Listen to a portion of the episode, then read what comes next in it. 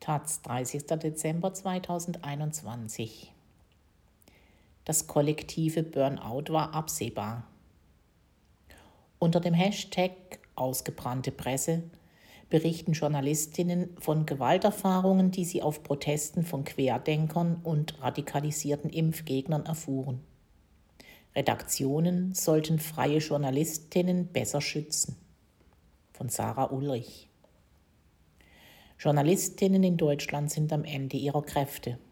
Unter dem Hashtag Ausgebrannte Presse berichten seit Dienstag viele von ihnen über ihre Erfahrungen rund um die Proteste der Querdenker und Impfgegner. Gewalt, Morddrohungen, Verfolgungen, Feindeslisten, Beleidigungen. Es ist ein Sammelsurium aus Angriffen, die eines gemeinsam haben, die Presse als Feindbild und ihre Vertreterinnen als Zielscheibe. Nun sind es die Journalistinnen, die auf Twitter deutlich sagen, ich kann nicht mehr. Nicht unter diesen Umständen, nicht ohne ausreichend geschützt zu werden. Dazu aufgerufen hatte der Account Resi Lusetti, der sich selbst als linker Fotograf bezeichnet und für das Kollektiv Kommuniqué auf Demonstrationen fotografiert. Der Hashtag trendete in Deutschland auf Twitter. Zahlreiche Journalistinnen und Fotografinnen berichteten von ihren Erfahrungen. Der Auslöser für den Hashtag waren wiederholte Angriffe auf die Presse bei Querdenker-Demonstrationen und sogenannten Spaziergängen in den vergangenen Tagen. Ich und viele weitere Journalistinnen fühlen uns verarscht.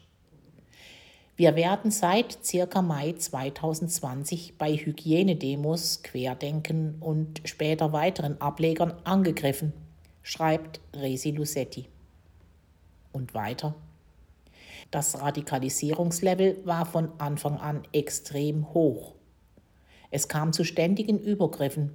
Man wurde direkt als Mensch mit Maske markiert und angegriffen. Ein Video des unabhängigen Kollektivs Vue Kritik aus Dresden zeigt Schläge, Tritte und weitere physische und verbale Angriffe der letzten Monate. Im Mai wurde in Dresden einer der Nachwuchsjournalistinnen am Rande eines Fußballspiels bei Angriffen gegen die Presse bewusstlos ins Krankenhaus geprügelt. Das kollektive Presseburnout war absehbar. Spätestens seit 2015 hat sich die rechtsextreme Diffamierung Lügenpresse auf Massendemonstrationen wie Pegida durchgesetzt. Im November 2020 warfen Querdenker in Leipzig mit Glasflaschen nach Pressevertreterinnen, zündeten Böller vor ihren Füßen, schlugen sie zu Boden. Im März 2021 berichtete die Taz von einem massiven Anstieg der Gewalt gegen Journalistinnen, insbesondere auf Demos von Rechtsextremen, Verschwörungsideologen und selbsternannten Querdenkern. Aber wer ist dafür verantwortlich?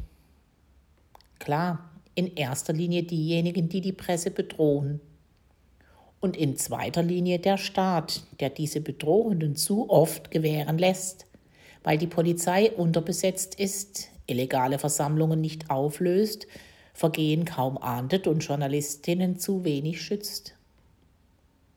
Der Chef der Deutschen Journalistinnenunion DJU in Verdi forderte Anfang Dezember von den Innenministern, Schutzkonzepte für Journalistinnen auf Demonstrationen auszuarbeiten. Aber, und das ist eine unpopuläre These, auch die Medien tragen eine Mitschuld, weil sie den Schauplätzen des radikalisierten Protests zu wenig Aufmerksamkeit schenken, weil sie Reporterinnen zu wenig schützen. Und weil sie zu wenig Infrastruktur für die Protestberichterstattung stellen.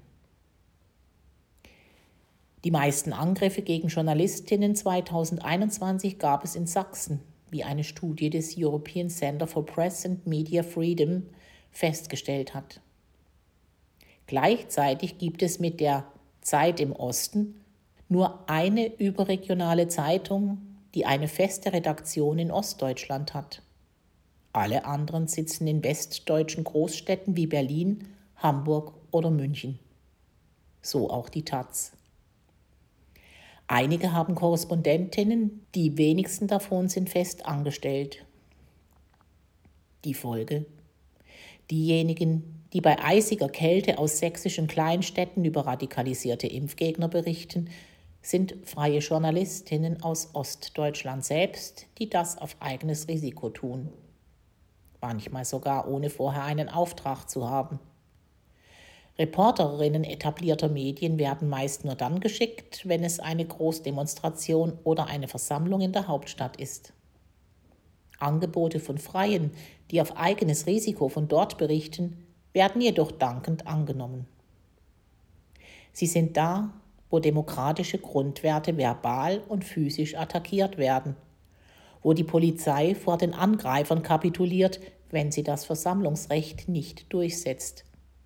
Oder, wie erst am Dienstag von der Gewerkschaft der Polizei in Sachsen gefordert, die pandemiebedingten Einschränkungen ganz aufheben will, weil sie schlicht und einfach überfordert ist von der Menge und dem Ausmaß der Gewalt.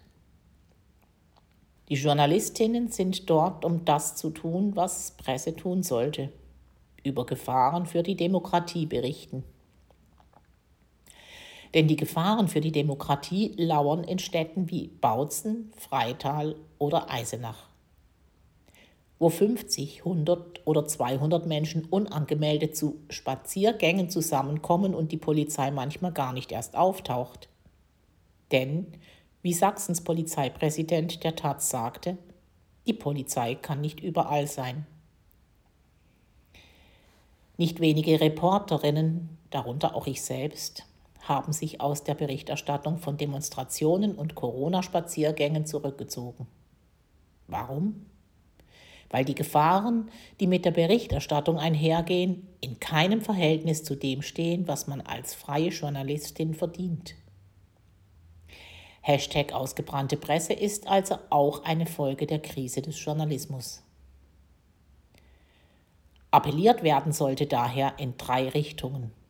An den Staat und die Polizei, die Versammlungsverstöße stärker ahnden und Journalistinnen vor Angriffen besser schützen muss. Aber auch an Redaktionen, dass sie besser hinschauen, was in all den kleinen Orten, in denen sich eine neue Qualität der Gewalt entbrannt hat, passiert. Kritische Berichterstattung ist eine der Stärken der Pressefreiheit. Aber sie ist in Gefahr, wenn Medien selbst sie nicht schützen. Was Demokratiefeinde tun, wenn sie sich unbeobachtet fühlen, zeigen die physischen Angriffe auf Medienvertreterinnen. Es ist Aufgabe der etablierten Medien, diese Demokratiefeinde zu beobachten. Man muss die Reporterinnen, die sich in die Gefahr begeben, vor Ort zu berichten, angemessen bezahlen, Schutzstrukturen stellen, Rechtshilfe bieten und Möglichkeiten der psychologischen Nachsorge etablieren. Denn sonst passiert, was nicht passieren darf. Die Presse kapituliert vor denen, die sie bedrohen.